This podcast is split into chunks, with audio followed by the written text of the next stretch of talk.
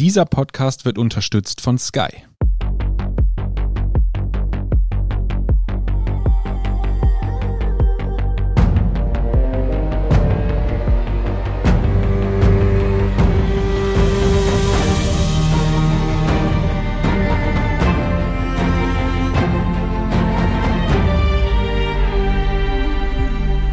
Ich bin Doris Prisching. Ich bin Torben Pollerhof und Sie hören Serienreif, den Podcast über die unsterbliche Welt der Serien. Wir lieben Serien, aber auch die Welt davor, dazwischen und dahinter. Und ganz besonders lieben wir solche Serien, die unsere Vorstellungskräfte übersteigen. Und das ist definitiv der Fall bei Code 404, einer neuen Comedy aus dem Hause Sky, in der es um künstliche Intelligenz und ewiges Leben geht. Und darüber sprechen wir heute mit Philipp Brammer, der im Standard für Zukunftsfragen zuständig ist. Hallo Philipp. Hallo, danke für die Einladung. Philipp, erzähl doch mal bitte, worum geht's denn in Code 404? Ja, Code 404 ist eine kurze Miniserie, so fünf Folgen zu je 25 Minuten, angenehme Häppchen. Und sie spielt ein paar Jahre in der Zukunft, so wird es zumindest ganz am Anfang eingeblendet.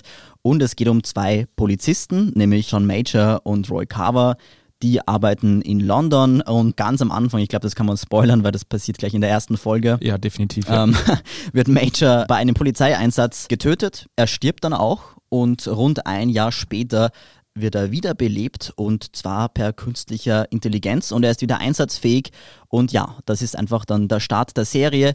Er ist 90% Mensch, 10% Roboter, sagt zumindest äh, diese Ärztin oder äh, Leiterin dieses Experiments und man merkt eigentlich äußerlich nichts davon, dass er jetzt eigentlich ja teilweise Roboter ist und ja, er ist dann wieder im Dienst und sie suchen eben gemeinsam den Mörder von Major. Und ja, das ist sehr ein humoristisches Abenteuer. Mhm. Sie machen sich immer auf der Suche nach diesen, nach seinen Mörder oder beziehungsweise diesen Hintermännern. Und dieser wiederbelebte Major, der ist ein bisschen butchert. Man weiß allerdings nicht, ob das nicht auch vorher schon so war. Und es ist alles ziemlich slapstick-mäßig. Zum Beispiel, es beginnt schon damit, dass Major deshalb eigentlich erschossen wird, weil sein Kollege gerade mit der Freundin von Major am Telefon schreibt im Überwachungswein und deshalb unaufmerksam ist.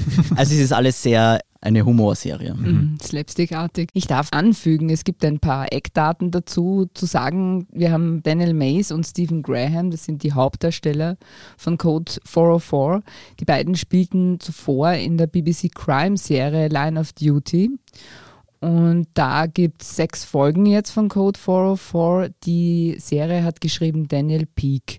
Er schreibt Comedies, zuletzt zum Beispiel für Horrible Histories.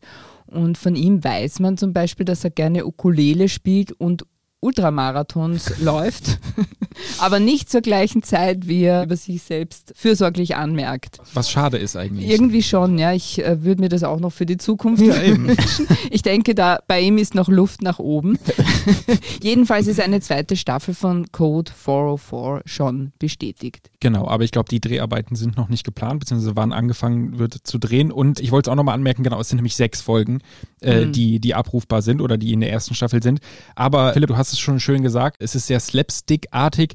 Wie hat es dir denn insgesamt gefallen? Also eher gut oder eher schlecht? Vor allem auch als Zukunftsschreiber. Naja, also es ist halt schon sehr verblödelt alles. Es ist Schönes Wort, ja. eine, definitiv eine Comedy-Serie. Also ja, aber ganz ehrlich, ich musste teilweise schon lachen. Es ist jetzt nicht mega High Quality Content, mhm. aber ich finde, das, das passt schon so. Es ist, auch, macht Spaß es ist halt nicht besonders tiefgehend. Also wie schon erwähnt, wer jetzt da erwartet, dass man da wahnsinnig viel erfährt über KI oder Mind-Uploading oder was es da einfach alles gibt, der wird das ziemlich enttäuscht sein. Mhm. Also es ist eigentlich, ja, also wirklich nur die Rahmenhandlung und man bekommt eigentlich nichts genauer mit. Aber ich finde das, wie gesagt, einfach in Ordnung, weil dieses Motiv von Unsterblichkeit und technologische Hilfen zur, ja, zur Wiederbelebung, das ist ja ein beliebtes Motiv auch in Serien. Mhm. Und sehr oft ist es ja sehr beklemmend und düster und dystopisch.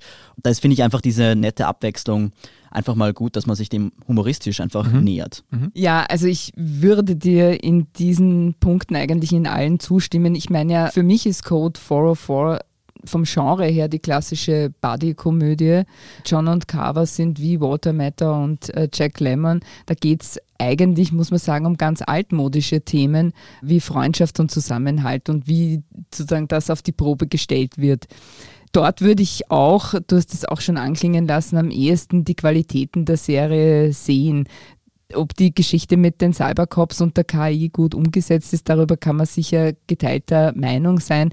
Es hat auch mich manchmal zum Lachen gebracht. Man kann sich's anschauen, um sich gut zu unterhalten und man kann sich anschauen, um eben dieses Spannungsfeld KI und Comedy, um da ein bisschen einzutauchen, ja, weil, wie du schon gesagt hast, ja, es gibt so viel Düsternis um mhm. dieses Thema und hier lacht man mal mit einem gescheiten britischen schwarzen Humor und der ist schon schwarz, das kann man schon sagen. Stimmt, ja. Ja. Genau, also ich würde mich da auch anschließen. Ich finde, britische Komödien gehen eigentlich immer, auch wenn das jetzt, wie ihr sagt, nicht äh, wirklich hochqualitativ ist. Ich musste mehr oder minder fast immer an Futurama denken, weil da gibt's ja auch, dass, dass sozusagen die gestorbenen Persönlichkeiten ja die Köpfe sozusagen in diesen Wasserbehältern weiterleben. Und da musste ich immer so ein bisschen dran denken. Und ansonsten, wie wir es eh schon gesagt haben, ist viel Slapstick dabei. Also ich sag nur die Szene, wo er verkabelt ist und dann den Laptop mitreißt. Also das ist halt, glaube ich, eher das Niveau, wo man sich dann halt eh lustig, also wie gesagt, da wer da mhm. nicht lacht, sorry, der da ist auch irgendwas falsch, aber es ist jetzt auch nicht so tiefgreifend. Ja, lustig, weil du Futurama sagst, mir fällt auch auf, dass das nicht so stark wie in Futurama natürlich, aber in der Serie wird sich auch ein bisschen lustig gemacht um dieses ganze Science-Fiction-Genre mhm. und über diesen ganzen KI-Sprech. Also ziemlich, ziemlich subtil, mhm. aber ja, das ist auch vielleicht so eine Gemeinsamkeit mit Futurama. Ja, das stimmt. Ne? Ja, total. Aber dann, was sie schon auch schafft, ist so eine gewisse Herzenswärme rüberzubringen. Eben dieses Freundschaftsthema und Zusammenhalten und das Dilemma, das aber da damit auch gleichzeitig verbunden ist, weil sie lieben ja die gleiche Frau und das Leben hat eben ein Ende, ein Ablaufdatum und das kann ganz plötzlich sein und deswegen muss man zusammenhalten und so. Das ist schon ganz schön auch, ja. Und da dringt man irgendwie auch in eine andere Sphäre ein, kann man sagen, ja. Die Geschichte dahinter weiter. Und jetzt sind wir sozusagen im Kern des ewigen Lebens ist brandaktuell und darüber wollen wir jetzt ein bisschen sprechen mit dir, Philipp. Kann das, was wir hier im Kern sehen, nämlich dass ein toter Freund, eine tote Freundin über digitale Technologien zum Leben erweckt wird, kann das wirklich sein? Ja, also das ewige Leben, das ist natürlich einer der größten Menschheitsträume überhaupt. Und ja, damals wie heute tummeln sich da viele Wissenschaftler Denker, Philosophen, Exzentriker, Science-Fiction-Fans rund um dieses Thema. Manche davon würde ich als weniger seriös einstufen als andere. Mhm. Aber ja, Mind-Uploading nennt man das, also das ist so das, das Keyword. Und das ist wirklich etwas, was auch diskutiert wird und mit dem sich Menschen beschäftigen. Momentan ist es natürlich nicht möglich. Und wenn man sich damit beschäftigt, dann eigentlich eher so auf rein gedanklicher, philosophischer Ebene und ob das per se überhaupt machbar ist. Und das fängt dann schon mal an, nicht gerade einfach zu definieren Begriff des Bewusstseins. Also was ist Bewusstsein? Das ist natürlich mhm. eine wahrscheinlich nicht beantwortbare Frage. Also es gibt die Anschauung in der Philosophie des Physikalismus, nämlich dass alles, was existiert, auch physisch ist. Und dass unser Bewusstsein eigentlich nur eine Abfolge ist von chemischen Vorgängen in unserem Hirn. Und ja, dass wenn es tatsächlich so ist, also wenn man dem jetzt glaubt, dann könnte man unser Hirn ja wirklich tatsächlich nachbauen und diese Vorgänge von einem Hirn ins andere übertragen oder überhaupt in einem Computer simulieren. Was schon gruselig wäre, wenn das so einfach gehen würde. Gehen wir noch einmal einen Schritt zurück. Was ist überhaupt künstliche Intelligenz jetzt in dem Zusammenhang? In der Regel meint man heutzutage damit ein selbstlernendes System, das ähnlich aufgebaut ist, zum Beispiel ein neuronales Netzwerk ist ähnlich aufgebaut wie ein Gehirn und dass es einfach lernen kann. Also es schaut sehr viele Bilder von einer Katze an, man zeigt ihm viele Bilder von einer Katze und irgendwann kann das System dann selbst erkennen, dass das jetzt eine Katze ist. Momentan sind so KI-Systeme vor allem Fachidioten. Also man kennt das zum Beispiel aus dem Sprachassistenten, dem kann man Fragen stellen, der antwortet. Oder von Google Übersetzer zum Beispiel. Also die scannen einfach sehr viele Texte und irgendwann kann die KI dann die Sprache. Aber sie sind einfach sehr beschränkte Einsatzzwecke und diese General AI, also diese allgemeine künstliche Intelligenz kommt, da sagen eigentlich fast alle, dass es noch relativ weit entfernt ist. Diese General AI wäre dann sowas wie, so stelle ich mir das immer vor, wie die KI von Tony Stark sozusagen, wo man einfach so mitspricht und die dann einfach antwortet und einen eigenen Charakter hat. Ja, genau, die einfach so menschenähnlich ist. Also ja. momentan mhm. gibt es halt einfach die Spracherkennungs-KI und die Bilderkennungs-KI und eine andere kann vielleicht aus irgendwelchen wissenschaftlichen Daten irgendwas herauslesen und so weiter. Aber es sind alles sehr getrennte Systeme mhm. für einen sehr spezifischen Einsatzzweck und dass sie jetzt wirklich so denken kann wie Menschen, also Ja, da muss wahrscheinlich noch viel Zeit vergehen. Ich habe gelesen, dass es da bereits ambitionierte Versuchsprojekte gibt. Wie ist denn der aktuelle Stand der Forschung und die wichtigste Frage immer, wer ist da am weitesten? Also da gibt es einerseits die Kryonik, das ist das Einfrieren von Menschen kurz nach dem Tod. Das gibt es eigentlich schon ziemlich lange. Auch in Futurama ist das mhm, ja ein wichtiges stimmt. Thema zum Beispiel. Da werden Menschen einfach eingefroren nach ihrem Tod und ja, darauf gehofft, dass irgendwann in der fernen Zukunft es möglich ist, diese Menschen wieder zum Leben zu erwecken. Momentan wird das gemacht, vor allem in den USA. Da gibt es so Organisationen, wenn wer stirbt, kurz danach muss man die anrufen und die kommen dann und dann wird das ganze Blut durch so Frostschutzmittel ersetzt, das natürlich hochgiftig ist, mhm. damit irgendwie die Zellen halt irgendwie konserviert werden und dann wird man eingefroren und dann wird darauf gehofft, dass man irgendwann dieses äh, giftige Mittel wieder neutralisieren kann.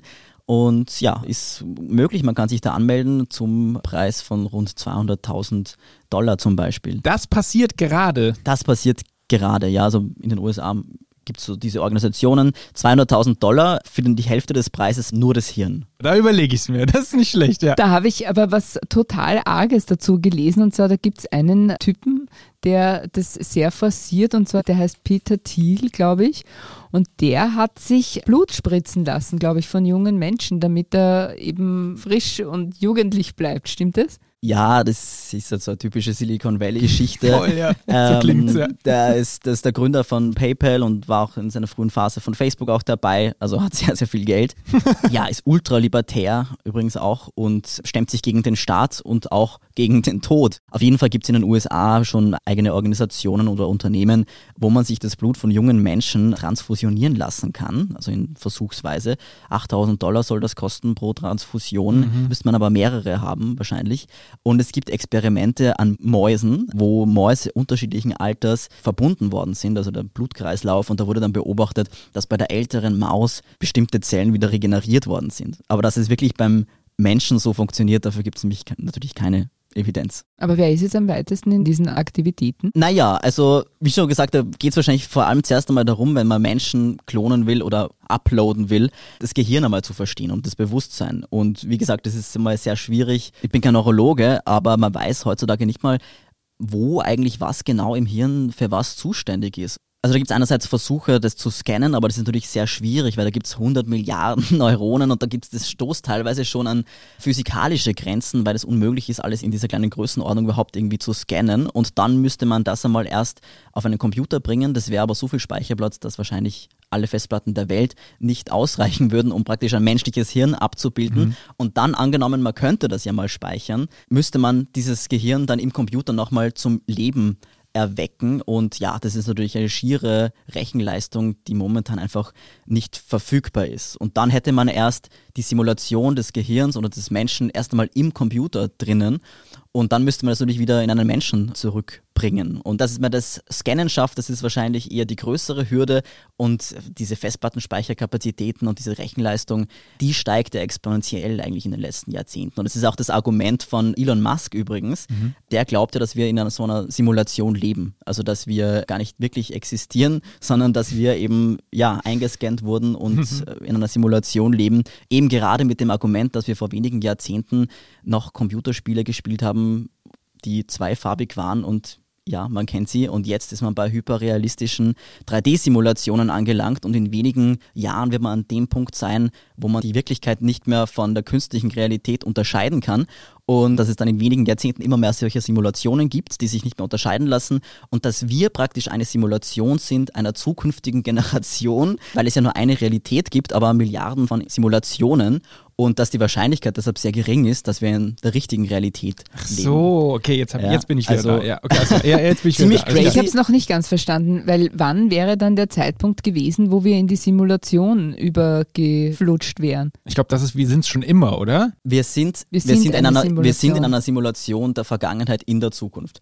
Und, und also das glauben wirklich, also Elon Musk, von dem kann man halten, was man will, aber das glauben auch andere Menschen, zum Beispiel der Computerexperte George Hoss, der hat als 17-Jähriger den Softwareschutz des iPhones geknackt.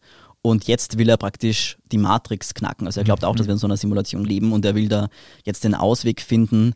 Und auch der Philosoph Nick Bostrom, und der ist immerhin Leiter des Future of Humanity Instituts an der Universität von Oxford. Mhm. Also da gibt es mehrere Vertreter, die wirklich glauben, dass wir in einer Simulation leben. Das ist alles ziemlich crazy. Die Matrix-Idee schlechthin, ne? Genau, ja. Mhm. Wir haben jetzt über die Persönlichkeit und über das Bewusstsein, wo wir ja auch nicht so richtig wissen, was das ist und wie es greifbar ist, geredet. Jetzt ist aber die andere Frage, wenn wir das dann geknackt haben, wie bekommt man das dann ordentlich wieder in Form? Sprich in einen Körper, der dann wahrscheinlich ja nicht sein eigener ist, sondern entweder ein künstlich gebauter oder ein ganz anderer. Wie sieht es denn damit aus? Ja, dazu müsste man natürlich, weil wenn es wirklich eine menschliche Simulation im Computer gibt, dann ist sie natürlich zuerst mal im Computer drinnen. Und es wurde gescannt meistens durch ein aufgeschnittenes Gehirn, also das Objekt, Versuchsobjekt ist dann tot. Es gibt eine interessante Entwicklung von Brain-Computer-Interfaces und da ist nämlich auch Elon Musk ziemlich involviert praktisch als im Nebenerwerb neben Tesla. Schön, ja. äh, Neuralink heißt das und das sind praktisch Hirnimplantate, die man sich ins Gehirn einsetzen lässt und praktisch mit dem Hirn kommunizieren kann per mhm. Computer. Und da ist es so die Idealvorstellung dann möglich, einfach Gedanken einzuspielen oder Persönlichkeitszüge. Das ist natürlich jetzt extreme Zukunftsmusik, aber bei diesen Hirnimplantaten, da ist die Entwicklung natürlich schon sehr schnell. Also zum Beispiel mit ernstzunehmenden Unternehmen haben da wirklich auch schon einiges erreicht. Es gibt zum Beispiel auf YouTube wirklich eindrucksvolle Videos von Menschen, die Parkinson haben, also die wirklich zittern und dann haben sie dieses Hirnimplantat und das können sie aus- und einschalten. Man sieht dann, wie sie zittern und dann schalten sie per Fernbedienung dieses Implantat ein und dann sind sie wieder vollkommen mhm. still. Das ist natürlich jetzt noch weit davon entfernt, dass man jetzt Gedanken oder Persönlichkeiten einspielt. Aber ein anderer Hirnforscher, mit dem ich vor kurzem gesprochen habe, der hat gesagt, dass man dann zum Beispiel, wenn man die richtigen Punkte findet, die man da im Hirn vernetzen kann, dass man da zum Beispiel Depressionen heilen kann mal oder dass man Sprachenlernen sehr beschleunigen kann, indem man die richtigen Hirnregionen stimuliert.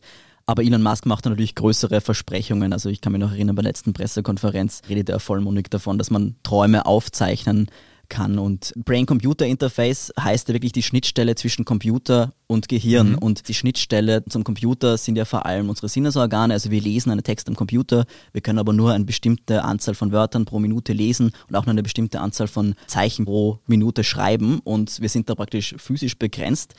Und wenn wir praktisch dann diesen direkten Draht zum Computer hätten über das Hirn, dann könnten wir praktisch ohne erst in Google irgendwas einzutippen und in Wikipedia zu suchen, würden wir praktisch das gesamte Weltwissen direkt auf Abruf haben und könnten uns dann natürlich auch, das ist jetzt mega Science Fiction, aber mhm. wir könnten uns natürlich dann, wenn es diese Verbindung gibt, auch andere Menschen in unser Hirn reinladen. Das ist ja absolut verrückt. Aber es geht ja dann tatsächlich auch darum, mit Hilfe von KI, Brain-Schnittstellen oder sonst irgendwas, ein ewiges Leben zu ermöglichen. Ja? Nämlich in dem Sinn, dass man sagt, ich bekomme Nachrichten von jemandem oder ich kann mich mit jemandem zum Beispiel unterhalten, der eigentlich tot ist, dem ich aber meine Fragen ganz normal stellen kann, der mir Antworten gibt, nämlich individuelle. Und die scheinen so zu sein, wie als würden sie tatsächlich von ihm kommen. Ja, also dass es wirklich ein Menschen in, in Fleisch und Blut dann wirklich wieder zum Leben erweckt wird das ist natürlich jetzt schon extreme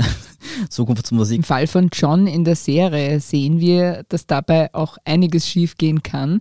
Der Bodybot John hat zwar ein ganz gutes Gedächtnis, ist aber ansonsten ein ziemlicher Depp, muss man sagen. Woran hapert es denn in der Realität mit dem ewigen Leben, mit dem künstlichen ewigen Leben? Ja, also das gibt es natürlich alles noch nicht, weil die verschiedenen Technologien einfach noch nicht verfügbar sind. Aber was es schon gibt, sind natürlich Chatbots. Und die sollen ja bestimmte Menschen imitieren. Und vielleicht kennt man das auch von Support-Chats. Da chattet man dann gar nicht mit einem richtigen Menschen, sondern mit einem Computer. Und ja, also ich habe noch keinen Chatbot getroffen, mit dem ich mich jetzt wirklich länger unterhalten würde über was anderes, außer dass die Telefonleitung nicht funktioniert.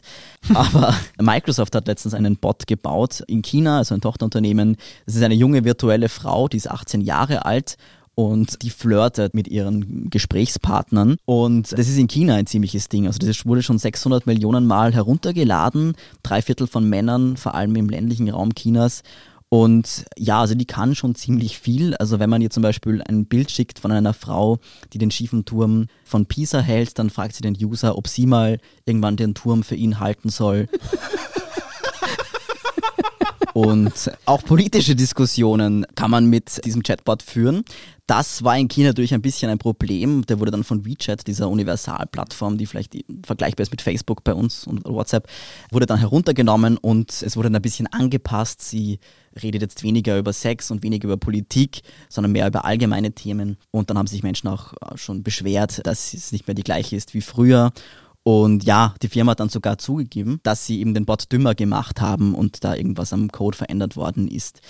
Und da haben wir auch gleich das Problem einfach von solcher Technologie, sie ist einfach von außen veränderbar und was wäre, wenn es wirklich diese Simulationen geben würde von Menschen, dann könnte man natürlich da von außen auch eingreifen und mhm. die Frage ist, wo man dann einen Schlussstrich setzt.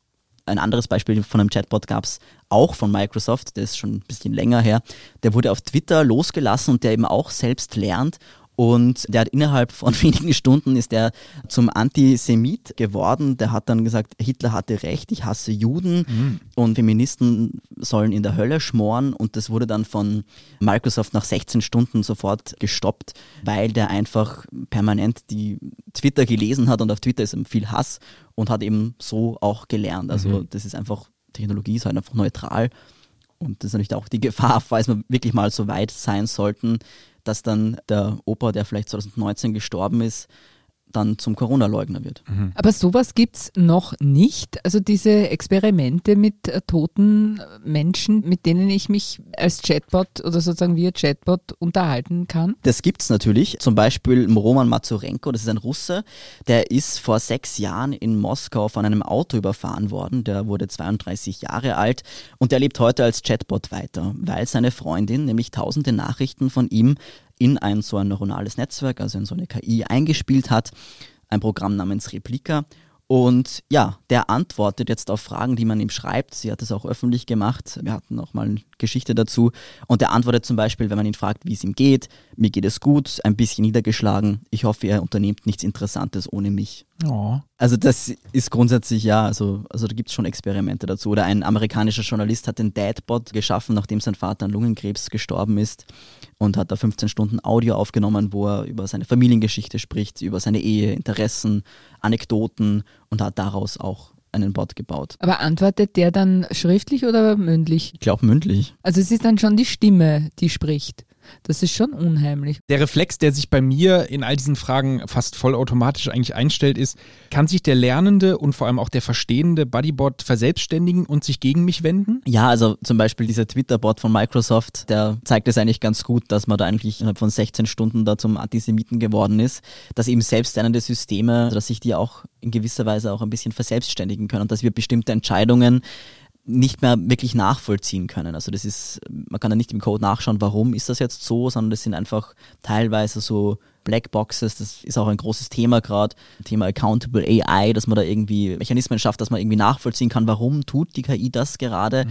Aber ja, da muss man natürlich entscheiden, angenommen, man konserviert da jemanden nach dem Tod, soll der dann so bleiben, wie er gestorben ist oder soll der dazulernen? Will man mit dem über aktuelle Entwicklungen mhm. reden? Es ist ja auch in der Serie Code 404 immer wieder die Rede vom Abschalten, wenn er sich da blöd verhält. Mhm. Also was macht man da? Ist es dann ein wirklicher, ein wirkliches Lebewesen? Also es gibt inzwischen auch schon Organisationen, die sich dafür einsetzen, dass Roboter Rechte bekommen mhm. und das müsste man halt ganz neu definieren. Wäre es dann in Ordnung, so eine Maschine wieder abzuschalten, wenn man vielleicht doch nicht will, dass jemand weiterlebt? Wer mhm. entscheidet das? Was auch interessant ist, sind ja zum Beispiel Deepfakes. Also wenn man jetzt die Stimme, die Bewegung und den, das Aussehen von Menschen imitieren will und sie nicht in die Realität holen will, aber zumindest auf dem Bildschirm, da ist da ja schon sehr viel möglich. Also dass Deepfakes funktionieren eben auch durch Machine Learning, dass sehr viele Bilder da eingespielt werden und dann einfach neue Videos oder Audioaufnahmen generiert werden. Oder gibt es eben bekannt zum Beispiel den Obama, der da schimpft über Donald Trump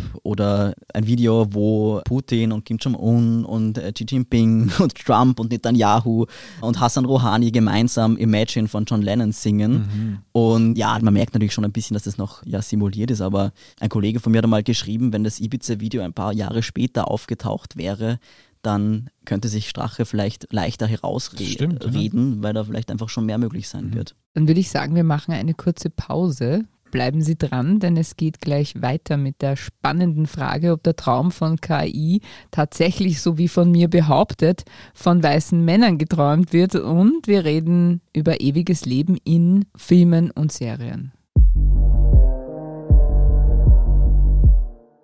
Brian Cranston vertuscht einen Mord. Jude Law ist der neue Papst. Und Nikolas Ovtcharek jagt den Krampus. Du musst es sehen, um es zu verstehen. Erlebe die besten Geschichten an einem Ort. Nur bei Sky. Sky, wo Serien zu Hause sind.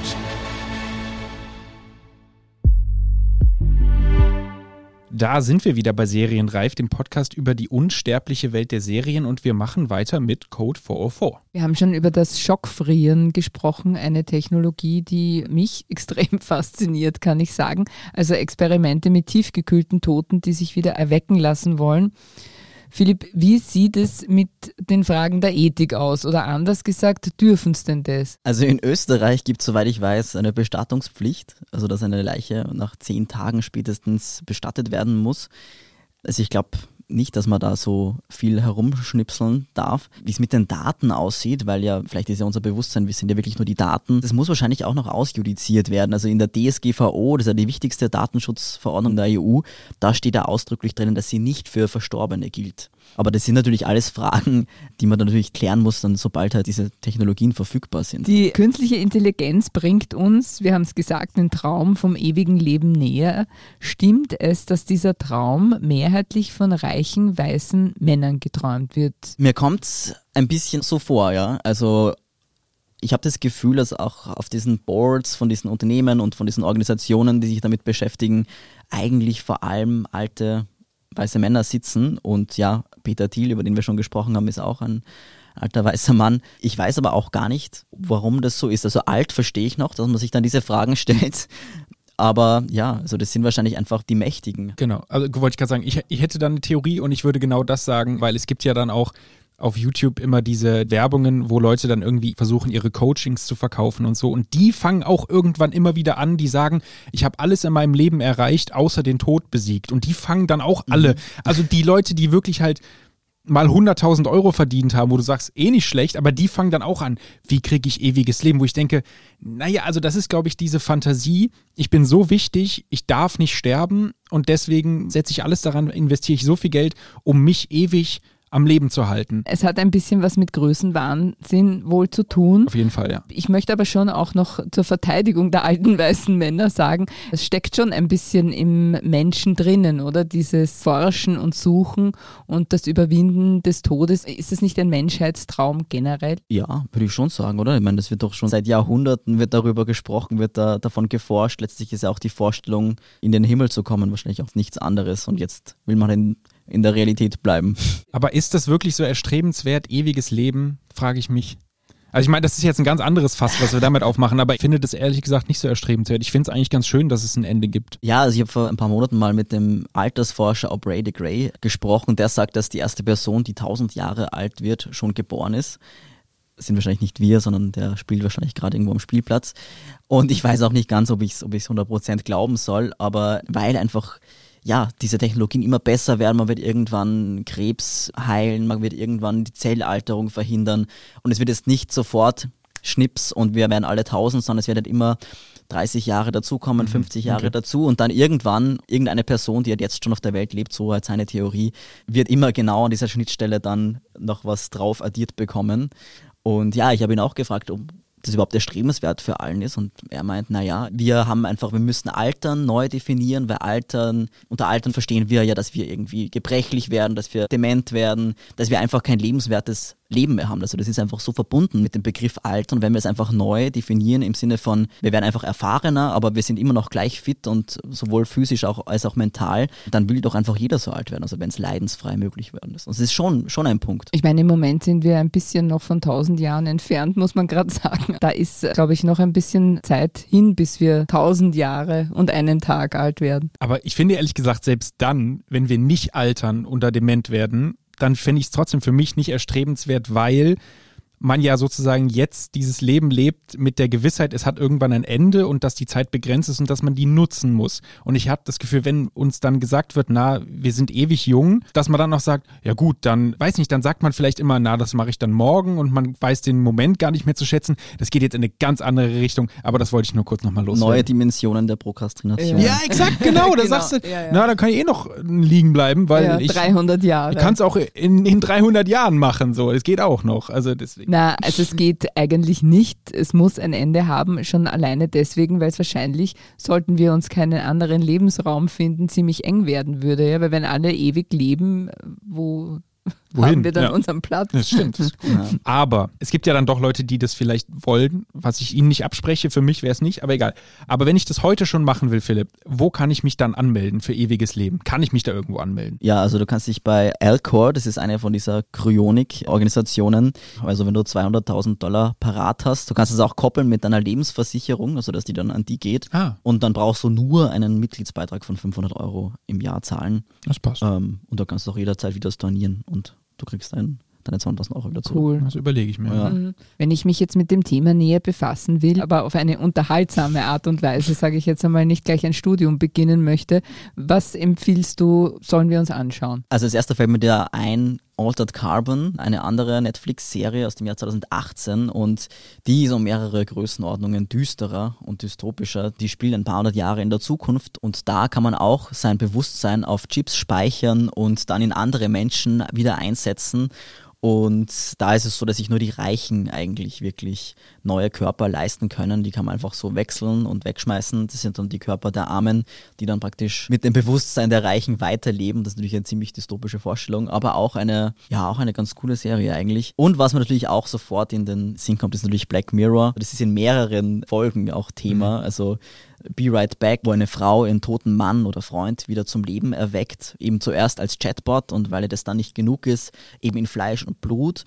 Und das ist auch sehr creepy, weil der auch sehr steuerbar ist. Der ist wie ihr Sklave und so. Und da, ich kann mich noch erinnern, da sagt sie dann, ja, mich stört es, wenn du die Augen offen hast beim Schlafen und so, ja, soll ich sie zumachen und so und fragt sie die ganze Zeit, was sie eigentlich will. Und da ist nicht auch die Frage, soll man dann, angenommen, das geht irgendwann, soll man diese Maschinen dann so programmieren, dass sie folgen wie ein Hund oder sollen sie dann doch noch ein bisschen Selbstständigkeit haben? Also das fand ich ganz interessant.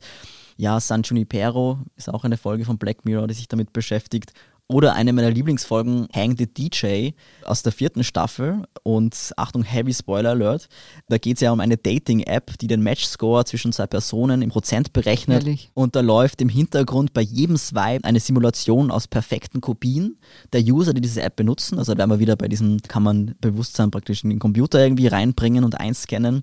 Genau, und bei jedem Swipe läuft da die Simulation zwischen diesen zwei Personen und wenn es passt, dann wird eben da ein hoher Score angezeigt und das passt dann auch in der Realität, weil wenn es perfekte Kopien sind, die da im Computer existieren, dann passt es ja auch in der Realität. Also wenn es wirklich zu 100 Prozent übereinstimmt. Und es wäre natürlich auch ein interessanter Einsatzzweck, wenn man mal so weit ist, die Menschen zu simulieren im Computer. Die Art der Simulation, darum geht es auch in Spike Jonze's Her mit Joaquin Phoenix.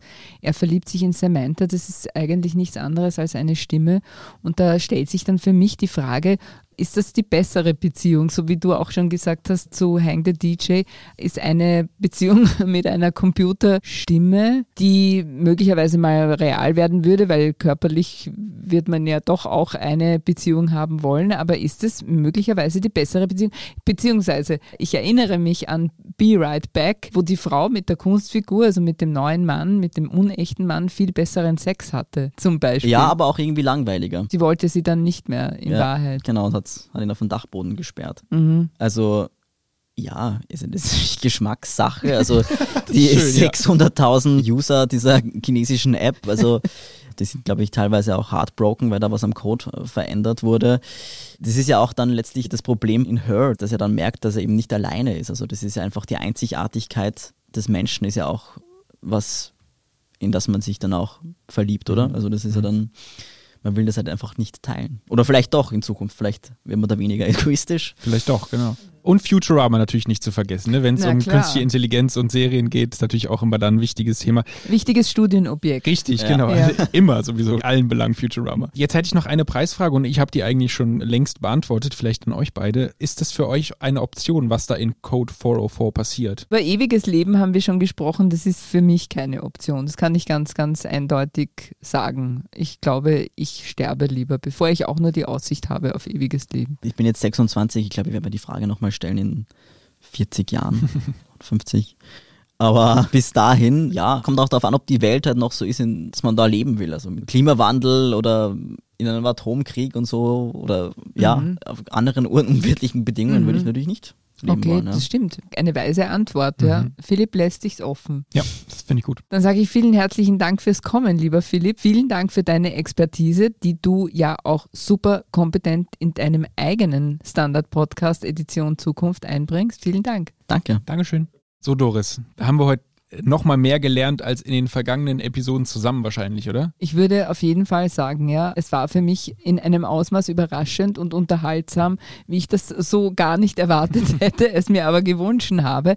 Und ich kann aber auch zum Schluss noch einen Tipp mitbringen. Ich habe alles Wissen, also das wenige Wissen, das ich habe zu diesem Thema, habe ich aus einem Buch und zwar heißt es Die digitale Seele, wie man im digitalen Zeitalter unsterblich wird. Das haben geschrieben Moritz Rieseweck und Hans Block. Wenn man also mehr darüber erfahren Mhm, möchte. Ja, dann würde ich sagen, das war's für heute mit Serienreif. Wenn Ihnen dieser Podcast gefallen hat, dann freuen wir uns über eine 5-Sterne-Bewertung. Damit Sie keine Folge verpassen, abonnieren Sie uns bei Apple Podcast, Spotify oder wo auch immer Sie Ihre Podcasts hören. Das nächste Mal hören wir uns am 10. Juni, dann wieder über etwas ganz anderes, nämlich über die Religionsserie Greenleaf. Als Gast darf ich schon jetzt Pfarrer Gregor Jansen ankündigen. Wir danken Scholt Wilhelm wie immer an den Reglern und Ihnen fürs Zuhören. Bis zum nächsten Mal. Frohes Schauen. Bye bye. Tschüss.